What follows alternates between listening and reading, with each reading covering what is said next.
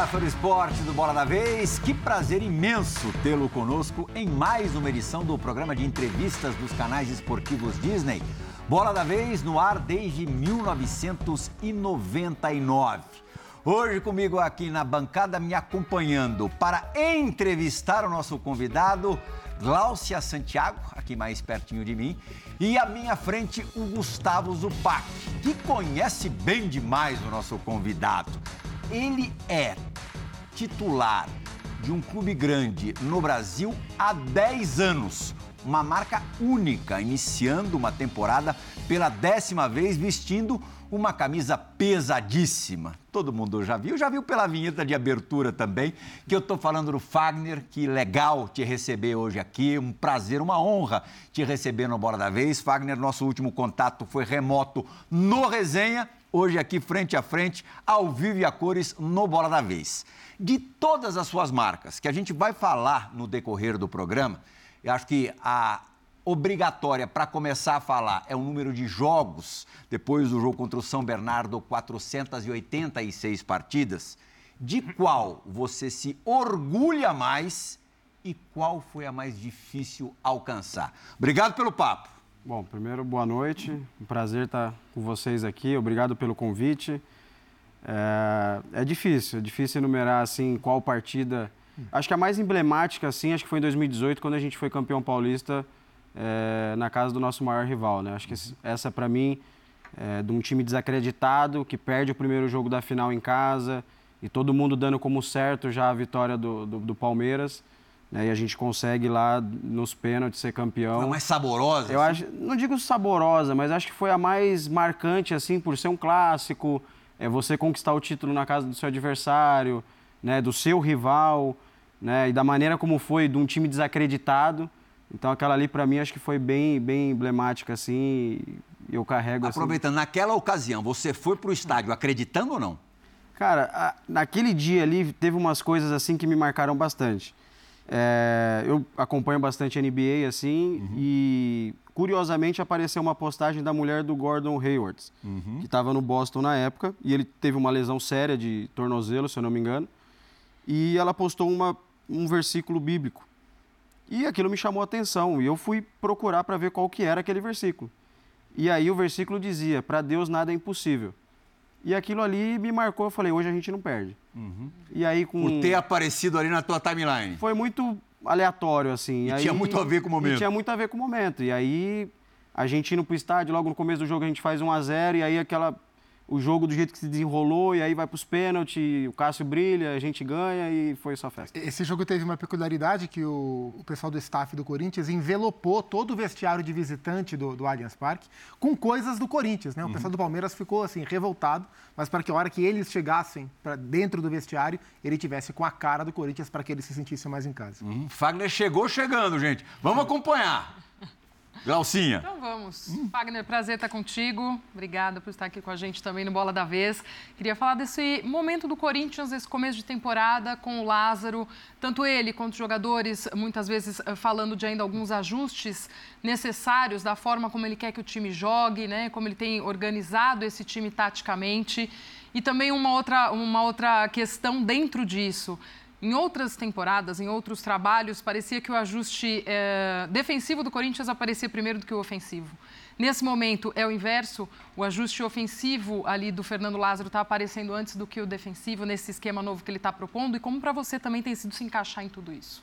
É, primeiro que, que assim, o Fernando ele vem com uma proposta de jogo diferente daquilo que a gente vinha jogando nos últimos anos no Corinthians, né? É, ele mudou de um 4-2-3-1 ou de um 4-1-4-1 para um 4-4-2 com um losango, uhum. né? Então, isso possibilita você, como lateral, às vezes, ter mais possibilidade de chegar à frente. E aí, os ajustes que a gente fala é muito de posicionamento o quê? Pô, se o lateral está mais avançado, quem que vai cobrir o lateral? Por onde que o lateral volta? Né? Ah, se o atacante saiu para pressionar, quem que volta na função? Né? Então, acho que esses ajustes que você faz no treinamento mas é o jogo que te dá as peculiaridades do, do diferente, né? do, do inevitável. Porque no treino, muitas vezes, os dois times estão meio que espelhados, os dois fazendo a mesma coisa, até para que cada jogador entenda a função que tem que fazer quando entrar em campo. Então fica um treino teoricamente previsível. Mas no jogo você pega um adversário que está numa formação totalmente diferente, ele vai te gerar desconforto né, dentro de uma partida. Então, esses ajustes que a gente fala, essa margem de crescimento, é justamente por causa disso. Né? É, com relação à linha defensiva, é, é, que assim, o Fernando ele já está com a gente há muito tempo, né? todo mundo já entende e sabe como é que ele gosta da questão defensiva. Até falando propriamente do Silvinho, né, que apareceu primeiro a parte defensiva, porque ele pegou um time que estava em remontagem, né, ele estava montando o time, uhum. e naquele momento a gente estava é, frágil defensivamente, né? É, quase todas as partidas o Cássio era o melhor em campo. Né? Então ele falou: primeiro eu preciso arrumar o sistema, preciso arrumar o sistema defensivo para a gente parar de tomar gol. A partir daí, a gente começa a ajustar a parte ofensiva e dar mais criatividade, mobilidade que foi, infelizmente, até com poucos jogos, mas que no começo né, do, da temporada passada, você pega um jogo contra a Ferroviária que a gente teve chance de fazer inúmeros gols, o melhor jogador em campo foi o Saulo. Uhum. Contra o Santos, que a gente perde de 2 a 1 um de virada, era para ter virado o primeiro tempo uns 4 a 0 e aí que a gente... Foi aonde dançou o Silvinho. Exatamente. E aí você acaba não, não fazendo os gols, você perde o jogo e a pressão, enfim. É, contra o Santo André mesmo, que a gente faz 1 a 0 né, e ele entra com cinco meias no, no jogo, a gente tem chance de fazer o segundo, o terceiro, você não faz, aí é natural. Você perder de um e perder de dois, é a mesma coisa. Então o Santo André se atira e aí a gente toma aquele sufoco final de jogo e vira aquela Você pressão. Ficou com pena do Silvinho, com aquela ira, talvez exagerada na arquibancada, um cara que é criado no terrão? Cara, eu achei que ele foi muito injustiçado, assim, pelo trabalho que ele fez, né? Porque se você pegar o time de 21 né, que é o que ele pega ali. É, Renato chegando no meio de temporada, depois de quatro meses, se eu não me engano, sem jogar. Roger chegando no meio de temporada, oito meses sem jogar. Juliano chegando no meio de temporada, quatro meses sem jogar. É... Esqueci William. alguém? William, é. É, muito tempo sem jogar. Então, assim, quantos jogos o Silvinho teve todos à disposição 100% fisicamente? Né? Então, assim... E... Talvez nenhum. E assim, e aí ele consegue terminar o Campeonato Brasileiro na quarta posição, classificando direto para Libertadores, sabe? É um cara que inteligentíssimo, trabalhos excelentes, dia a dia muito bom, muito fácil de se comunicar. Então assim, infelizmente são coisas que acontecem no futebol e Uhum. Né, desejo todo sucesso para ele, no, né, agora que eu vi que ele foi para a seleção e tudo. Seleção da Albânia, né? É, e, e, é engraçado que de 21 para cá, né, vem o Silvinho, depois vem o Vitor, agora vem o Fernando. É, e é um elenco mais ou menos parecido, é um elenco em desenvolvimento. É, você falou do estágio inicial que o Silvinho pegou. Agora, para essa temporada, você enxerga o Corinthians em qual estágio? É, o Corinthians quase foi campeão da Copa do Brasil. É, você vê o Corinthians com condições de, de, de, incomodar, de fato, o Flamengo e o Palmeiras, que, estão hoje concentrando as maiores conquistas. Você vê ainda um passo atrás. Em que estágio você enxerga o trabalho de vocês? Ah, eu acho que assim, é... o Palmeiras ele está com um treinador há mais tempo, ele está com um elenco jogando junto há mais tempo. Né? É óbvio que hoje eles estão na frente. O Flamengo, a mesma situação, né? porque eles estão com o mesmo time há muito tempo né, estão se reforçando. Então, assim, eu vejo a gente um passo atrás, mas não muito distante. Né? Também não adianta a gente falar, ah, o Corinthians vai brigar, a gente quer brigar tudo. A gente quer bater o Campeonato Brasileiro, a gente quer chegar na Copa do Brasil. Só que a gente sabe que é difícil, a gente não sabe como é que vai ser. É, de repente você perde dois jogadores, três jogadores, né? Como é que vai ser, é, quem que vai entrar, se vai conseguir né, dar esse suporte. Mas assim, é, a gente está formando uma equipe né, muito boa, um elenco muito bom. Eu acho que o dia a dia vai né, potencializando cada vez mais. O Fernando tem trabalhado bastante para que todo mundo né, tenha essa evolução no dia a dia, não só os mais velhos, mas também os mais novos, né, para que eles também tenham essa evolução e consigam né, é, entregar tudo aquilo que podem, né, até para futuramente conseguirem coisas melhores na carreira, enfim. Mas a gente tem chance de brigar, isso é fato, né? Até pelo, pelo histórico recente de ter chegado numa final de Copa do Brasil, né? Então eu acredito que a gente tem condição sim de brigar nas competições, mas a gente tem que ser jogo a jogo. Não adianta a gente falar que vai chegar e no meio do caminho a gente se perder, né? Tava, eu disse na minha abertura aqui que falaria das suas estatísticas. Tem uma que eu vi hoje por acaso no Footstats que é impressionante, que é, desde a edição de 2014 do Paulistão É, você, uma, duas, três, quatro, cinco, seis, sete, sete a atual, quer dizer, ainda é uma situação momentânea, você foi o líder de desarmes do, do time é, na competição. É, isso é muito representativo. A gente falava de ajustes defensivos, a tua parte você está fazendo super bem. Agora, acho que é importante é, da gente comparar, acho que faz parte, é, inclusive do, do, nosso trabalho aqui, é, qual é para você a maior diferença entre o trabalho atual, o Lázaro, por enquanto, embora ele já, já esteja na estrada faz tempo, a gente é, sabe mais da pessoa do que propriamente do trabalho, porque ele era auxiliar, teve poucas experiências. Essa é a segunda como, como treinador e a primeira foi muito curtinha, com vocês mesmo.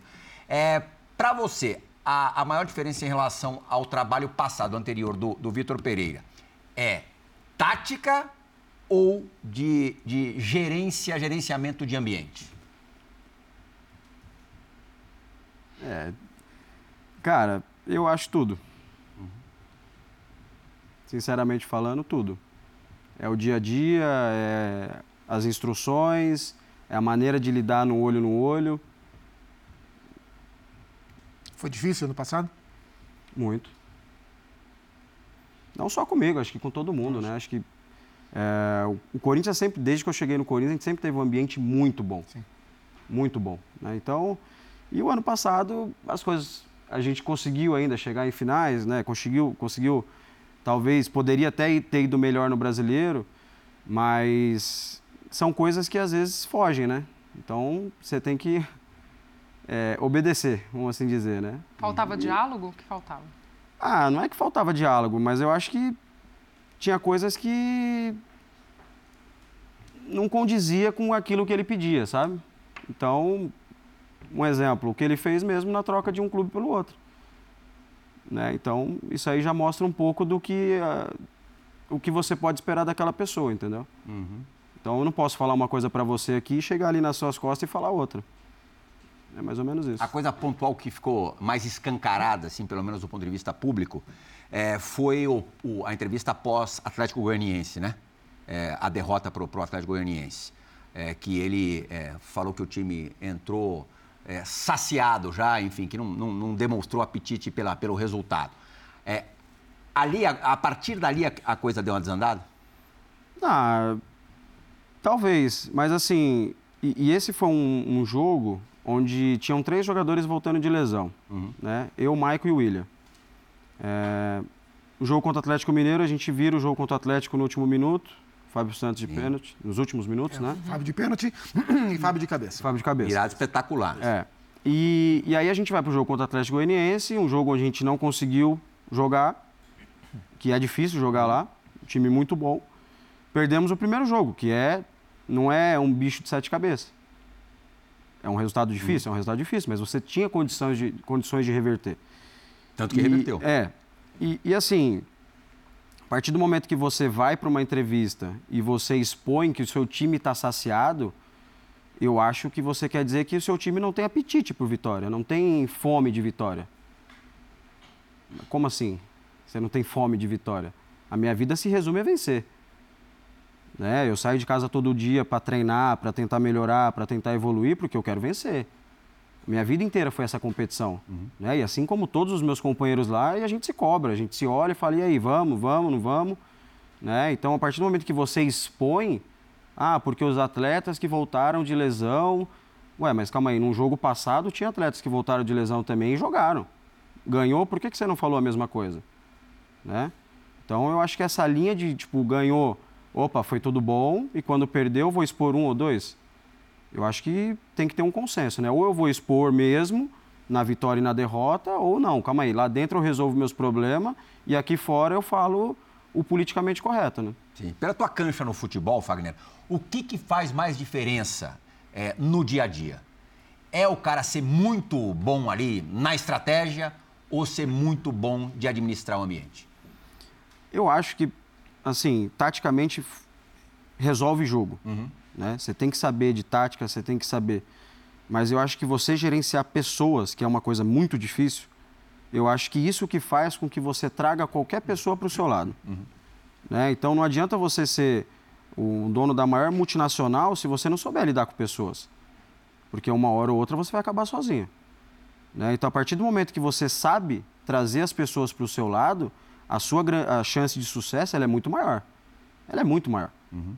Né? A partir do momento que eu sei chegar para o Zupac e falar, ó, oh, Zupac, ó, é assim, tal, não sei o quê, e eu mostrar para ele que aquilo ali é eficaz e que dá certo, opa, ele vai contagiar o outro, ele vai contagiar e vai contagiando, e daqui a pouco todo mundo está na mesma corrente, porque entendeu que aquele era o caminho. Né? Então eu acho que gerenciar pessoas ele é importante. Tática também, muito. E, Mas... e, é curioso que nesses anos todos, você, em vários momentos na sua trajetória no Corinthians, você teve ex-auxiliares como técnico, né? Você uhum. teve o Carilli, você teve o Silvinho, você teve os Marlós e agora tem o, o, Fernando. E existe sempre uma dúvida da capacidade de um auxiliar que vira técnico de controlar o grupo. A hora que ele tem que colocar a hierarquia, a hora que ele tem que barrar um Fagner, barrar um Roger Guedes, etc e tal. Como é que você vê o Fernando nesse, nesse desafio de deixar de ser o auxiliar para ser o chefe do grupo todo? Eu acho que o principal é assim, nós como atleta entender que hoje ele é o comandante. Uma coisa era você chegar no Fernando como auxiliar, auxiliar para questionar alguma coisa ou perguntar alguma coisa e ele, né, tentar apaziguar, às vezes um, um, momento de raiva de um ou de outro, né? E agora ele se posicionar. Até você, como vai abordar, você já aborda diferente, uhum. né? Porque você entende que hoje ele é o comandante e ele tem autonomia para fazer aquilo que ele pensa. Né? Então, assim, isso demonstra na formação tática. Porque se, não, se ele não tivesse autonomia, ele continuaria talvez do jeito que que estava antes e, ah, vou levando. Os dois lados têm que ter uma postura diferente, né? Exatamente, é. entendeu? É o, tre é o, é o treina ele como treinador, que ele tem tido isso, e nós como atleta também. Né? Entender isso e também no momento de, ah, um jogador saiu bravinho, ou saiu encucar, fiquei bravo porque. Opa, calma aí. Peraí. Também não é assim, calma. Né? Então, acho que tem todos os lados da, da, da coisa, né? Uhum. E quando você percebe também que não tem, é, o Fernando ele vai fazer o que for melhor pro Corinthians. Uhum.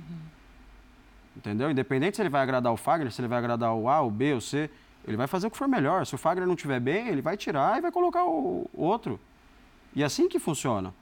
Né? Então, calma aí, opa, se eu sair porque eu não estou bem, então alguma coisa tem que melhorar. Sim. E aí cabe ao atleta também procurar, opa, calma aí, o que, que eu tenho que fazer?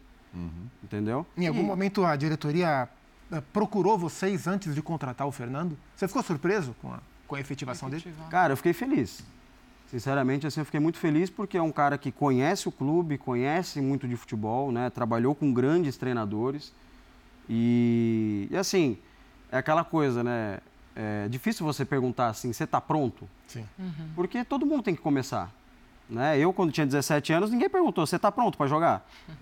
Não, a oportunidade estava ali, então você tem que tentar agarrar ela de alguma forma. Né? E, e acho que foi o que aconteceu. Ele se demonstrou capacitado no momento que ele virou treinador naqueles sete jogos, se eu não me engano. Sim. Né? As decisões que ele tomou e isso deu respaldo para ele e para a diretoria falar: não, ele é o cara certo para esse momento. Se a gente comparar este atual grupo do Corinthians, elenco, não estou nem falando de qualidade técnica, nada, mas de, de, personalidade mesmo, traços de personalidade. Você diria que é, é, é um grupo relativamente fácil para o treinador ter uma aceitação legal? Assim, se comparar, por exemplo, o time de 2012 tinha ali umas cobras criadas ali, talvez mais, mais difíceis de, de lidar no dia a dia tal. Esse grupo de hoje é fácil? Muito. Muito, né? Muito. Que é a impressão que eu tenho à distância. Muito. E também conhecendo um ou outro jogador. Muito. Até porque, como eu falei, no dia a dia a gente, pô, a gente quer ajudar. Ninguém está ali para querer, ah, eu vou atrapalhar aqui, eu vou atrapalhar. Não, a gente quer ajudar. Até em cima disso, Fagner, porque o, o, o, Lázaro é muito jovem, né? E ele tem quase a mesma idade dos caras mais experientes desse elenco.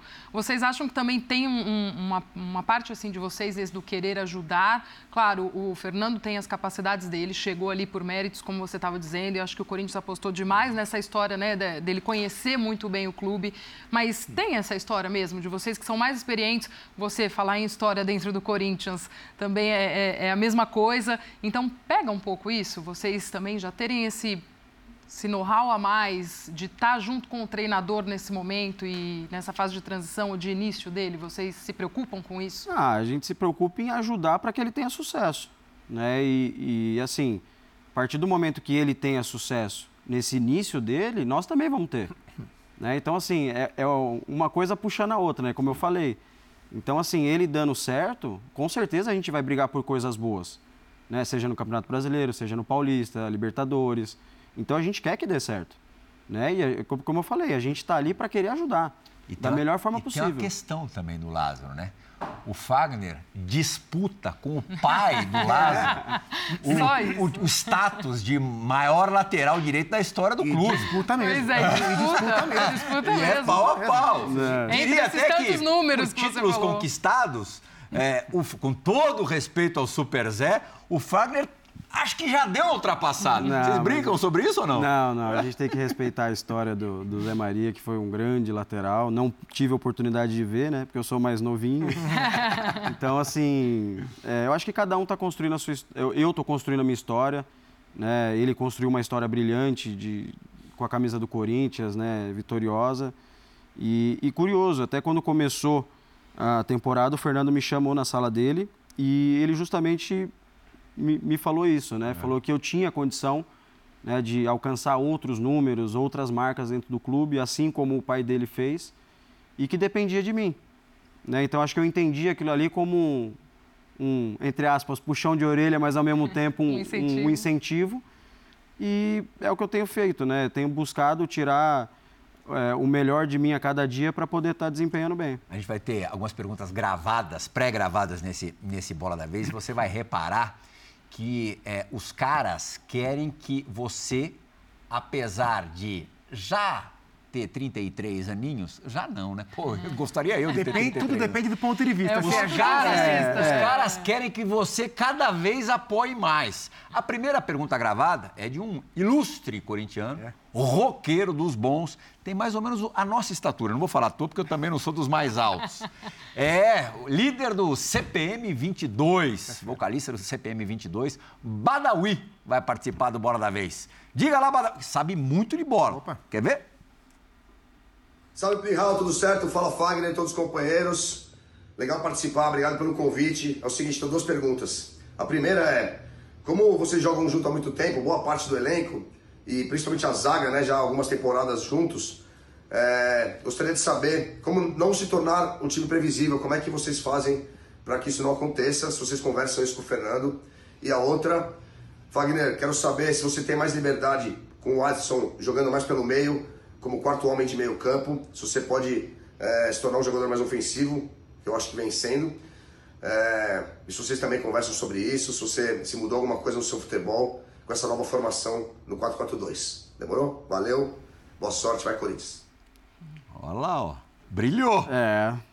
é. Então, na verdade, assim, acho que o, o entrosamento e o conhecimento que você adquire com o tempo ele te possibilita, num momento de dificuldade de uma partida, você num olhar ou numa simples troca de informação, você achar uma solução para uma, uma marcação ou para uma saída de bola, para uma jogada. Então, acho que o entrosamento ele é muito em cima disso, né? Acho que a previsibilidade ela é muito relativa, né? Porque depende muito de como o seu adversário vai jogar. Por mais que às vezes o adversário ele conheça o seu estilo de jogo, é, você tem Renato Augusto, você tem o Yuri, o Roger, que são caras que às vezes eles criam coisas imprevisíveis. Uhum. Né? Então, isso faz a diferença às vezes para você ganhar uma partida onde está um jogo muito igual. Né? É, com relação a, a atacar mais, é, como você não tem o, o beirada ali né, uhum. constante, então ele, ele te dá um corredor maior para justamente você saber ler o jogo e conseguir achar os espaços, né? E tem dado certo, né? O Renato, pô, a gente já se conhece há muito tempo, né? A gente já tem uma sintonia também. Tem a marca registrada. Ele tá te achando é, toda hora. É, então, é assim, teu domínio e teu cruzamento. É. Então essa sintonia que a gente vem tendo, assim, de criar o espaço, de gerar essa, é, é essas jogadas, é, são dia a dia, são coisas que o Fernando foi colocando na pré-temporada, né? Tipo, de, de querer ser um homem a mais por dentro, no meio, para gerar uma, é, mais jogadores ali por dentro tal. Então, isso são coisas que vão acontecendo. Às vezes, no jogo, eu não vou conseguir atacar tanto, mas talvez alguém por dentro né, do meio-campo consiga criar essas situações de perigo. Né? Então, são coisas que vão acontecendo e acho que às vezes o jogo vai te mostrando o caminho para você seguir. Claro que tem situações, desculpa, Zuba, que são é, inerentes. Né? O cara pode se machucar, você pode perder dois, três, duas, três peças importantes ali no, no momento chave da, da, da do, do, da temporada tal. É, mas a grande preocupação do corintiano é se é, esse time vai ter gás para suportar a temporada inteira. Como é que você acha possível, não sei se equilibrar, dosar? É muito difícil você poupar no dia certo, no jogo certo, porque você não sabe qual, qual jogo que vai te exigir mais. E existe uma, uma equação mais ou menos possível de ser pensada e idealizada? Ah, eu acho que a gente tem que pensar jogo a jogo. Né? Não adianta a gente falar que tem que priorizar o jogo A, o jogo B, porque o campeonato, ele, o ano é muito longo, né? tem muitos jogos. Então, o Corinthians hoje ele tem um departamento fisiológico, médico, é, físico muito, muito bom, aonde você consegue saber se o jogador está mais desgastado, se ele recuperou melhor de um jogo para o outro. Né? E eu acho que vai ser muito pontual, né? E um jogador, às vezes, de um jogo para o outro, putz, eu não consegui recuperar, tem uma viagem muito longa, é, vai ser muito desgastante e tal. Então, acho que vai ser muito pontual, né? Mas, assim, gás para temporada, com certeza. Eu acho que hoje em dia o futebol ele é muito mais físico. Muito, né? Ele é muito mais é, profissional, não só na parte de staff, mas também do atleta. Hoje você tem muitos atletas que se preocupam muito com a recuperação, com a alimentação, é, com qualidade de sono. Então, isso aí faz a diferença. Né? Quando o atleta entende que ele precisa do corpo, que é a sua ferramenta de trabalho, e ele precisa cuidar daquilo ali, para ele ter mais tempo em campo, quem ganha é o clube. E o clube também te proporciona tem isso. Tem ainda quem não se cuide tanto? Você vê? Ah, é difícil. Porque assim, quando você pega hoje um menino que vem da base e vê Renato Augusto se cuidando, Gil se cuidando, Cássio se cuidando, né, eu me cuidando. E aí o que, que acontece? Ele olha e fala assim, opa, eu tenho que me cuidar também. Uhum. E aí é, é, o, é o falar, falar assim, meu, se você começar mais cedo, você tem chance de ir mais longe, de prolongar mais, ou ter mais qualidade de futebol por mais tempo. O que, que você faz hoje que você não fazia antes? Ah, preocupo com comida. Apesar de gostar de comer bastante, assim, você se preocupa, né? Ah, comi uma coisa errada, você já fala, putz, comi, então amanhã eu vou dar uma segurada. É, pô, não vou comer dois dias seguidos. É besteira, né? Vamos uhum. assim dizer. Porque eu tenho um espíritozinho de querer comer besteira toda hora, né? Mas assim. É o quê? Chocolate? O que, ah, é? chocolate. Assim, coisinha, né? Uhum. Só coisa saudável. É, né? mas aí, assim, eu tenho minha esposa que, pô, treina pra caramba, então se cuida, então já me ajuda. Então, são coisas que vão agregando para que você vá tendo aquele pezinho na consciência de falar, putz, não posso comer, putz, eu tenho que segurar. Ah, eu tenho jogo tal dia, então não vou extrapolar. Você falou sobre atletas que se cuidam e a minha pergunta era sobre um deles, que é o Renato, que você, você citou. É, em 2015, junto com o Jadson, eles foram os melhores, os craques do campeonato, isso foi indiscutível. Mas o tempo passou e a impressão que me dá é que dentro dessa visão profissional de entender o corpo, o Renato voltou muito preocupado com o corpo, mas com uma genialidade até um pouco diferente. É, você sente um Renato mais genial, né, em passes mais imprevisíveis? Porque você é um cara que se beneficia demais desse olhar diferente que ele tem para o jogo. Ah, o Renato ele é gênio, né? O Renato é gênio. Isso aí, ele é um jogador que quando ele parar de jogar, vai ser raro ter jogadores como o Renato. Né? Porque a leitura que ele tem de jogo é muito boa, é, qualidade técnica nem se fala. Mas assim, o cara quando ele é inteligente, ele é bom tecnicamente, ele consegue entender o que o jogo está pedindo antes do que todo mundo, ele está na frente. E é o que o Renato faz. Ele consegue entender muito antes aquilo que o jogo está pedindo. Então, para um cara que é bom tecnicamente. É... Mas imagino que você tenha isso também, não? Ah, eu, eu tenho uma leitura de jogo muito boa, assim, né? Mas, assim, é... o que eu digo do Renato ser gênio é que ele é um cara de meio campo e ele consegue ditar o ritmo do time. Né? É óbvio que, às vezes, para um lateral fica um pouco mais difícil, você está mais atrás, claro, tudo. Claro, mas, claro. assim, é... são coisas que quando você consegue ter essa percepção de leitura de jogo, de entender aquilo que o jogo está pedindo, você está um passo na frente. Né? E o Renato ele é fora de série. Só, perdão, sair um pouquinho do, do assunto. É, 2018, você joga a Copa do Mundo. É, dá para dizer que você foi o lateral direito titular do, do Brasil na, na Rússia. Real, tava... Oi. Das últimas duas Copas, o único jogador titular que atua no Brasil. Sim. O último havia sido Fred em 2014. Sim. É raro. O fato dele foi raro. Apesar de você é, já ter, à época, a experiência europeia, tudo bem, muitos anos antes na, na Holanda, foi para você legal também ter um medidor de que você podia jogar bem, porque você jogou bem a Copa da Rússia é, nesse nível de futebol? Ah, para mim foi. Ou você já sabia? Não, assim, tem coisas que, tipo, você confia em você, né? Uhum. Mas uma coisa é você estar lá, teoricamente, para ficar no banco e talvez não jogar, mas ao mesmo tempo estar tá preparado para uma eventual lesão e você ter a chance de jogar. Uhum. Né? Então, assim, eu sempre sabia que ia ser difícil jogar, né, por estar no futebol brasileiro, que hoje a gente sabe que é, os melhores estão na Europa, né, que é o que todo mundo é, acredita. Você concorda com isso ou não? Não. Não, porque assim, uma coisa, você jogar na Europa é um futebol de alto nível, é um futebol muito técnico, muito jogado, enfim. Mas jogar no futebol brasileiro de quarta e domingo, com viagem às vezes de três horas de avião, é, a pressão que existe, não é fácil. Não é fácil. Do jeito que a gente joga o futebol brasileiro hoje, ainda mais assim, é, tem campos que não são bons. A qualidade de gramado não são todas iguais. Você pode contar no dedo quantos estádios com gramado com qualidade você vê um bom futebol, você pode contar Quais no dedo. Quais são os campos bons do Brasil? Os dois que eu indiscutivelmente assim, sempre tão bons é o nosso e o do Inter. É, tudo. O Morumbi, jogamos agora, estava muito bom. Então, assim, três estádios, de quantos times que nós temos?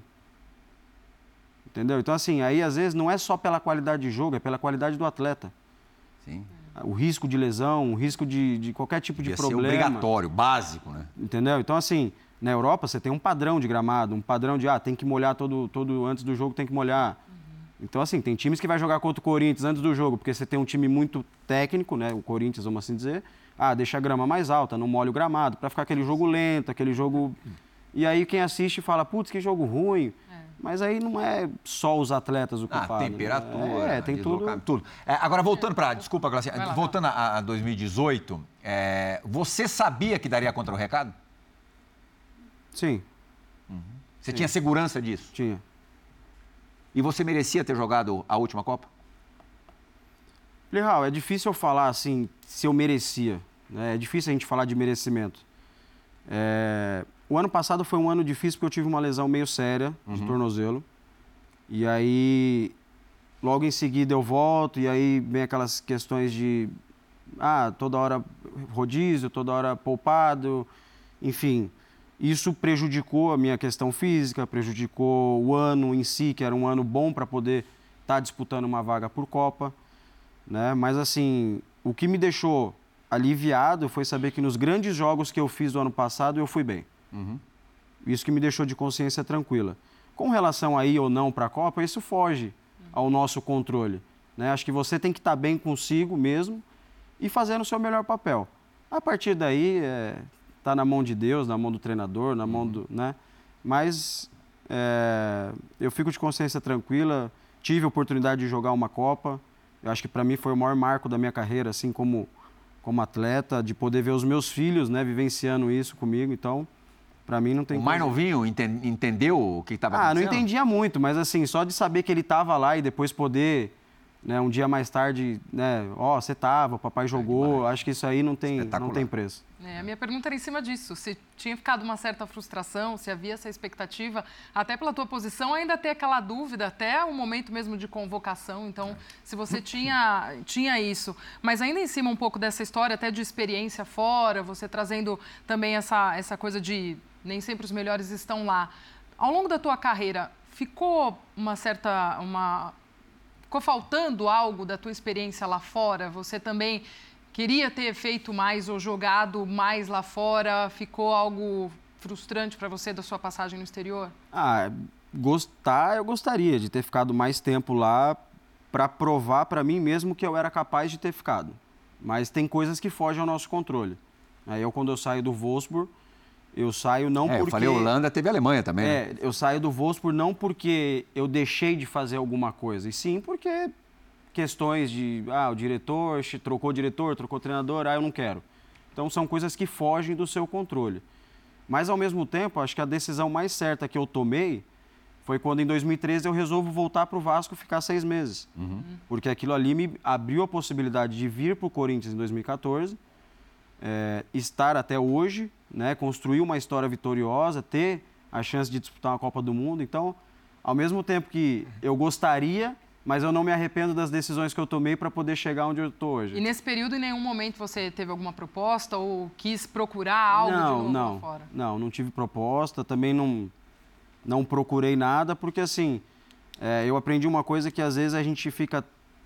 A gente está tão bem num lugar e você fica, ah, eu tenho que ir, eu tenho que ir, eu tenho que ir. E quando você vai, você fala, putz, eu estava tão bem, tão feliz, por que, que eu fui querer mexer onde não precisava? né? Então, assim, tem coisas que não tem necessidade, né? Lógico, não chegou nada, não teve nada. E assim, hoje eu tenho minha família também, não adianta chegar alguma coisa e eu falar, eu vou embora. Não, eu tenho que pensar na minha esposa, eu tenho que pensar nos meus filhos, aonde é que eles vão morar, como é que vai ser. Hoje eles estão adaptados, tem minha família perto, a família da minha esposa. Então tudo é uma coisa que, Fagner vai ser jogador de futebol? Não sei, acho que vai depender muito dele. Se depender de você. Se depender de mim, Você acha ah, o saudável para a cabeça dele, pela pressão que vocês... Até porque ele já, ele já foi vítima disso pelas ameaças que ele recebeu, né? É, na verdade, assim, uma coisa que eu sempre coloquei para ele, né, que muita gente, muitas vezes as pessoas falavam justamente, ah, é, o Fagninho, o Fagninho, eu sempre brinquei, falei, não, você é o Henrique. As pessoas têm que entender que você é o Henrique, porque você vai construir a sua história. Eu não quero que as pessoas pensem que você está hoje na base do Corinthians porque o seu pai está aqui e construiu uma história. Não. Você tem que estar por mérito seu. Então você tem que correr mais, você tem que treinar mais, para que as pessoas, quando pensarem em falar isso, falem assim, não, peraí, ele é bom. Sim. Ele Então, tem aqui, ó, fazer, fazer uma correção aqui nessa câmera. Aqui, ó. Pode olhar. Fagninho nada. Não, Henrique. não foi nem por... Não, não. Entendi, tô brincando. Mas ele segue se destacando, ele se destacava bastante. A gente Sim. via é, é, com alguma frequência vídeos dele. Ele continua sendo, assim, é, muito bom na categoria dele? Continua. E lateral, né? É, eu tô tentando jogar ele pro meio, né? tô tentando jogar ele pro meio, mas ele falou, não, mas ali eu gosto, não sei o quê, então... Mas ele sente pressão, alguma coisa, mesmo por conta disso que o Zupa lembrou, dessa questão de, de redes sociais e tal? Para ele, Ah. pega em algum momento essa história? Eu, eu acho que ele sente mais quando falam de mim, Do né, que no dele? meu caso, do que quando... Porque ele é muito novo ainda. Quando né? fala de você, ele fica pé da vida. É, que então tem tá? muita coisa que eu sei por causa dele. É. né? Então, ah, perdeu um jogo, alguém tá me xingando, não sei o quê, daí ele fica bravo. Muitas vezes eu tenho que pedir para minha esposa, que ela tem o Instagram dele, né, e tal, não sei o quê, para ela ficar apagando as coisas que às vezes ele quer responder às pessoas, porque ele quer me defender, né? Então, infelizmente, é a nossa, nossa época, né? O tempo que a gente vive hoje, Quantos onde anos ele tem, Fagner? ele vai fazer 13 agora Vocês em março. continuam os dois jogando muito videogame ou não? Então, na verdade, agora, assim, a gente joga, mas não joga contra, para não dar briga. Ô, ô, Fagner, você, Ele é muito bom. você é jogador de uma posição, seu filho quer ser da mesma posição, que é uma posição bem carente no Brasil, né? A po- a ponto de, na última Copa do Mundo, além do Danilo, que hoje está jogando até como zagueiro na, na Itália, eh, os outros dois disponíveis eram o Militão, que é zagueiro, e era o Daniel Alves, né? Antes dele, dele ser preso. ah, E não estava jogando e há muito tempo não joga de lateral. Isso, e que ele foi convocado justamente porque o Tite entendeu que, não- que- que a renovação não veio na- em co- como ele esperava. Te chama a atenção o fato de o Brasil hoje produzir poucos laterais direitos? Você- Você enxerga algum motivo para isso? Ah, é, porque, é, pra falar a verdade, todo mundo quer ser atacante, todo mundo quer ser meio campo. Né? É difícil você pegar alguém logo de cara e falar, o que, que você quer ser, lateral? É difícil. Né? Porque todo mundo, qual que é o legal do futebol? É o gol. Sim. Né? Então, assim, é difícil. Mas eu acho que, primeiro que se criou uma coisa que o lateral, né? Antigamente, ah, o lateral tem que atacar, o lateral tem que atacar. Mas eu aprendi uma coisa que é ao contrário. O lateral, a primeira função dele é defender. Primeiro se defende, depois você ataca. Né? E aí acho que se cobram muito dos laterais hoje é isso. Ah, porque o lateral tem que saber atacar. Não, primeiro tem que saber defender. Né? Então eu tenho até brincado com o Henrique falando assim, ó, vai pro meio. Vai pro meio, porque se você jogar de lateral, você vai pegar a cara rápido, é chato. Aí sai um, entra outro mais rápido. Então vai pro meio, é melhor. Qual o mais chato que você pegou na carreira? Assim, Mais chato, desde o comecinho da tua, da tua vida profissional. putz, peguei alguns já. Ah, mas assim, Hazard acho que foi o... O que te O- o deu mais dor de cabeça, mais. mais trabalho. É, Foi o jogo mais difícil da sua vida, em termos de nível? nível de concentração, acho que todos da Copa foram similares, assim, de, de o tempo todo ter que estar 90, né, 95 minutos, né, porque o nível de exigência ele é muito alto. Né? Não que você não tenha é, jogando no futebol Claro. brasileiro, mas assim, é, tem jogo que você já está ganhando de 2, 3 a 0, ou 2 a 1, 3 a 1, enfim, que você já, já sabe que o jogo se, Aham. se resolveu, que você né, consegue se segurar um pouco. Pô, tem jogo quarta-feira e tal. Mas o jogo de Copa do Mundo é. A atmosfera é outra, é tudo surreal. Que nome te provoca mais cara- calafrios? Hazard ou Rodrigo Vessone? Aí. Vessone vem aí, mas ele, ele vem brando. Vem- Pode ficar vem- sossegado. vem calminho? Vai, vai- até levantar um dado que eu acho que você vai, vai gostar do teu fiel escudeiro já há muitos anos, já desde os tempos de, de Holanda e também na seleção brasileira. Diga lá, Vessone!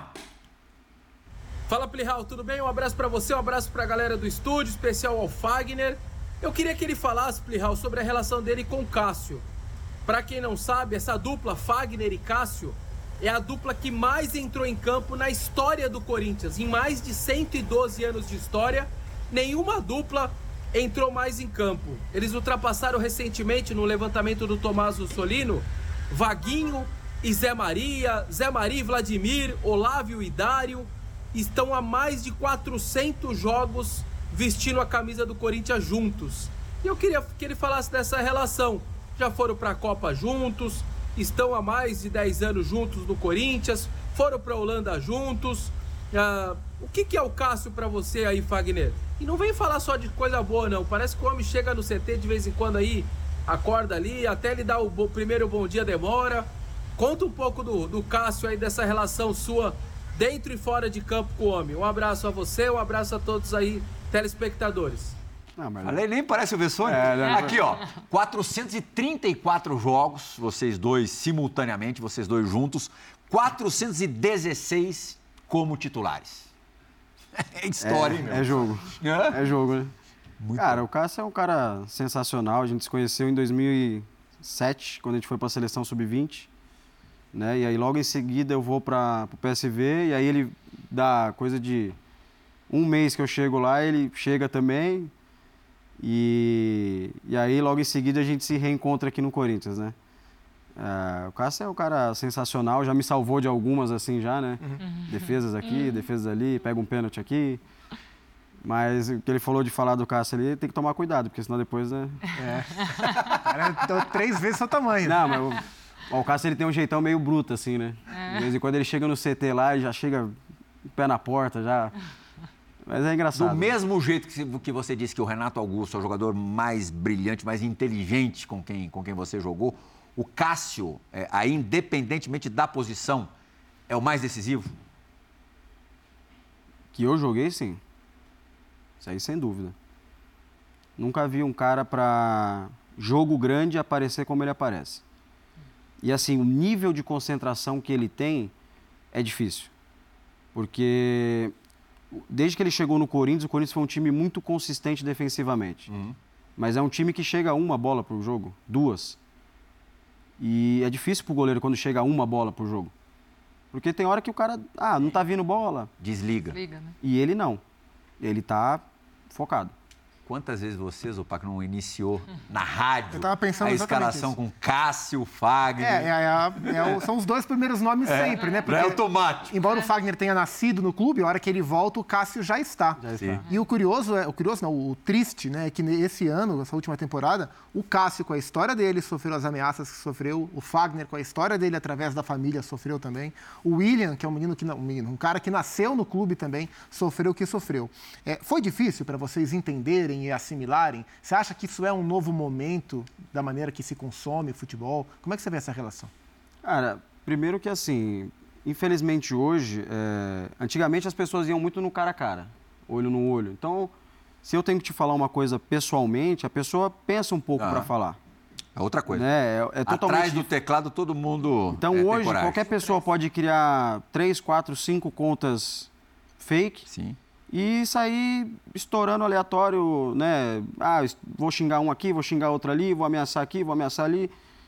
E só que assim, as pessoas não têm noção e não são todas, né?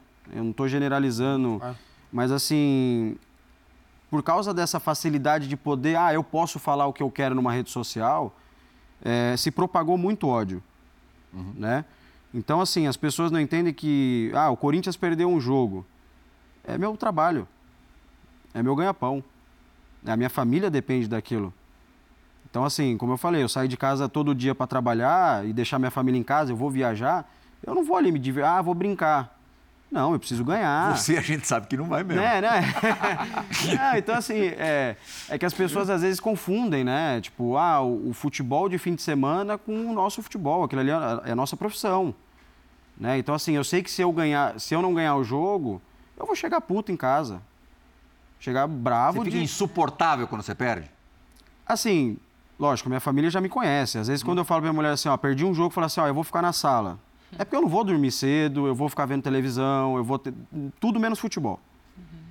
Tudo menos futebol. Desconectar outro... mesmo. Não, no outro dia eu não vejo nada. Futebol, nada. Quando ganhou, eu também não vou, assim, ah, vejo os gols, tá, mas também não fico vendo comentário, não fico. Não fico. Porque assim, ao mesmo tempo que quando você perde... aquele arco bonito, você não dá uma voltada ali, não deixa eu ver Não, você vê, você vê o lance em si, mas não, eu não gosto de ver o comentário muitas ah, tá. vezes, porque perdeu o jogo, você não presta. Uhum. Uhum. Ganhou o jogo, você é muito bom. Então eu acho que eu, Fagner, eu tenho que sempre ter o equilíbrio. Perdeu, você não é o pior, Sim. e ganhou, você não é o melhor. Como é que você lidou Fagner... com o... Ah, desculpa, Nossa, por favor. Não, queria só saber se te incomoda essa coisa de o Fagner é o cara que chega duro, o Fagner é o cara violento. Te incomoda esse tipo de coisa, esse rótulo até que te colocaram? Em algum momento você chega a pensar nisso em campo ou na sua forma de jogar por conta disso? Ah, o, o que me incomoda é o fato de as pessoas taxarem de violento. O violento em si, sim. Porque quem me conhece. O que te incomoda mais, a palavra violento ou desleal? Os dois. Os dois. Porque o desleal, ele vai fazer de tudo, de tudo, e passar por cima de qualquer pessoa para conseguir o que ele quer. E eu nunca fui desleal na minha vida. Uhum. Nunca. Nunca precisei passar por cima de ninguém, nunca precisei desrespeitar ninguém para chegar onde eu cheguei. Né? E o maldoso é a mesma coisa. Então, assim, eu acho que o futebol em si, ele exige um contato físico.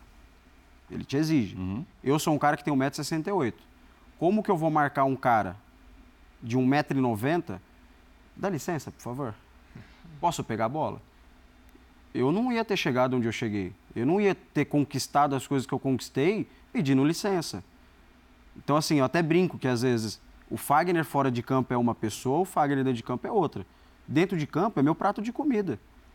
E é meu prato de comida. Minha família depende daquilo ali. Uhum. Então, se eu tiver que dividir uma bola para eu ganhar o jogo, eu vou ter que dividir, eu não vou tirar o pé. Eu não posso tirar a o pé. A fama de mal já foi maior, não foi? Já. Você acha que a galera se Por que acostumou? você acha até que essa fama é. também é. se, se consumiu? Eu acho que tudo, tudo se consumiu muito pelo jogo contra o Flamengo. O lance do ah, Ederson. O Ederson. É. Inclusive, a gente recebeu o Ederson aqui no sim, Bola da Vez, eu estava presente, e, e, ele falou que a entrada foi violenta, que você se desculpou e tal. Ah, e eu lembro que ele falou assim, eh, que ele também acha que ele tem alguma responsabilidade pela gravidade da lesão, porque ele não quis sair do jogo. Ele falou assim, eu estava bem no jogo e eu quis continuar. Sim. Eu ouvi o estalo no joelho, mas quis continuar. E por continuar, acho que agravou. Uhum. E acho que esse foi o, o principal lance que, que gerou sim, esse, esse, comentário, né? Então, assim, é, mudar meu jeito agora, com 33 anos, não dá. É a minha natureza. Eu, dentro de campo, eu sou o Fagner que vou dividir bola, eu quero ganhar, eu quero vencer. Acho que é até uma característica de jogo, né? É, então assim, não tem como eu mudar isso. O último cartão vermelho do Fagner foi no fim do Campeonato Brasileiro de 21, contra o Juventude. Na última temporada ele não foi expulso. Fagner, como é que você lidou com o um pênalti perdido contra o Flamengo na final da Copa do Brasil? Nos seus pés, o Corinthians poderia ter saído campeão do Maracanã em uma temporada com tantas dificuldades, até as que a gente não sabe, que certamente você, vocês guardam com vocês. Contra esse Flamengo, é, o Corinthians voltando a brigar por um título importante depois de algum tempo. Como é que você lidou com esse momento? Péssimo. Palavra para se resumir, péssimo. Uma noite que você não dorme, que você fica pensando por que, que eu não bati assim, por que, que eu não fiz diferente. Uh, literalmente fui cochilar um pouquinho, sete e pouco da manhã. Fiquei a noite, noite inteira acordada e você fica, putz, por que, que eu não fiz, por que, que eu não bati assim, por que, que eu não bati, poderia ter feito, poder, mas não volta. Infelizmente é um tempo que se eu quiser, se eu pudesse voltar, seria aquele pênalti. Mas, infelizmente, é, acho que a carreira de um cara vencedor ela se faz pelo, por esses momentos difíceis também, né? Eu acho que você tem que saber dar a volta por cima, você tem que saber é, remoer aquilo ali. É um, dois dias que você fica ruim, fica mal, aquilo te faz mal, mas ao mesmo tempo você tem que falar assim: passou. Porque se eu não pensar assim, o próximo jogo eu vou mal, o próximo eu vou mal e aí você vai cada vez pior. Pudesse voltar no tempo, como é que você bateria aquele pênalti?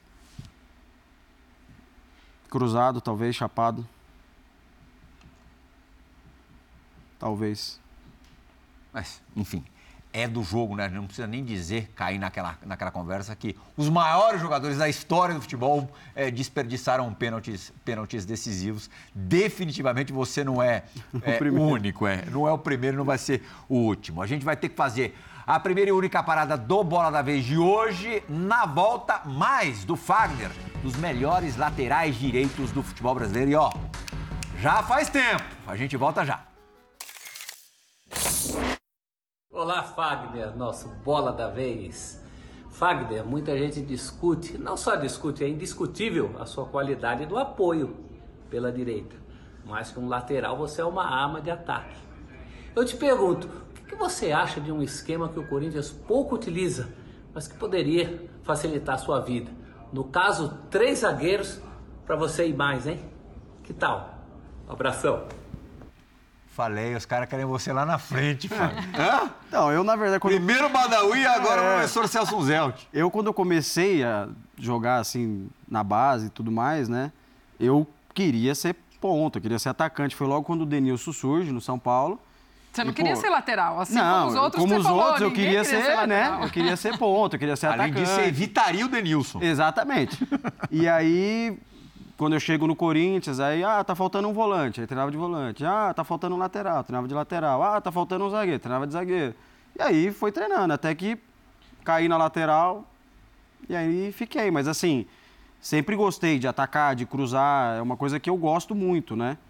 E, eu sempre via, né, eu, eu, até brinco, pessoal, ah, qual que é seu ídolo? Beckham. Por quê? Pô, ele, ele, ele batendo na bola era absurdo. Então, assim, eu via nele um cara que eu queria ser, tipo, de, pô, lançar bola, de cruzar, de dar passe para gol, bater falta. Então, era um cara que eu me espelhava, assim, e eu jogando de lateral, pô, chegou no meio, passou no seu... cruza na área, né? Então, foram caras que eu me inspirei e, assim... E laterais mesmo, quais foram os seus espelhos, assim, maiores? Espelho maior, assim... Ah, vou te falar que o Cafu, indiscutível, né? Acho que pela longevidade que ele teve, é, vigor físico, tanto que ele jogou assim, acho que indiscutivelmente, assim, para mim, que, que eu vi jogar foi o Cafu. Uhum. Ó, a gente tem mais três minutinhos de, de programa e uma surpresa para fechar o Bola é. da Vez. Então, acho que a gente tem mais uma pergunta, vocês aí. Por favor, Glaucia Santiago. Então, já que ele está falando de longevidade, nós discutimos antes de começar o programa que o Fagner tem, tem 33 anos. Ainda dá para jogar mais um tempo. Mas você já pensa nisso, Fagner? Já projeta a tua vida daqui uns anos? Ou até olhando também esses companheiros que um vira treinador, outro está ali na parte diretiva. O que vai ser o um Fagner? Vem pra cá, né? É, outros viram comentarista, aqui tira, né? Aqui tá na, na, cara que você é, tiraria de letra. É. Mas tá, pode estar tá pintando também uma comissão técnica Renato Augusto e Fagner. Olha aí. Sei quem vai ser o treinador e quem vai ser o... É, uma boa comissão. E aí, Fagner? Ah, então, na verdade, assim, eu sei que tá, tá acabando, né? Assim, tem alguns aninhos ainda. Até a gente brincou esses dias no, no almoço. Pô, você quer parar quando? Não sei o quê. O Henrique tem quantos anos? Eu acho que o mais glorioso, assim, para mim encerrar minha carreira seria eu poder ter uma partida com meu filho. Jogar com, Jogar com ele. Ou, se ele quer ser lateral, eu passar o bastão para ele, vamos assim dizer, né? Passar a camisa para ele. Mas eu não sei, eu é difícil falar, acho que o corpo tem que aguentar até lá, tem que se cuidar bem. Graças a Deus eu tive poucas lesões é, graves, assim, articulares, né, vamos dizer, que, que dificultam você ir até mais, mais tempo, mas assim, vou ir até onde pra me deixar. Bom, se, se você jogar mais cinco, é, o Henrique está com 13. Vai fazer 13 esse teria ano. que estrear os 18. Você estreou aos 17, né? É. É, hoje é. em dia a galera tem é, dá, dá, é verdade. E a sua ideia é encerrar no Corinthians. No que depender de você, sim. é isso. Sim. Essa é a história escrita. Ah, hoje sim. Por tudo que eu construí dentro do clube, não teria motivo para eu ir para outro clube do Brasil se não terminar aqui. E depois de parar, você ainda não tem? Ah, depois de parar, assim, eu brinco muito com a minha mulher que eu queria ter sábado e domingo, né?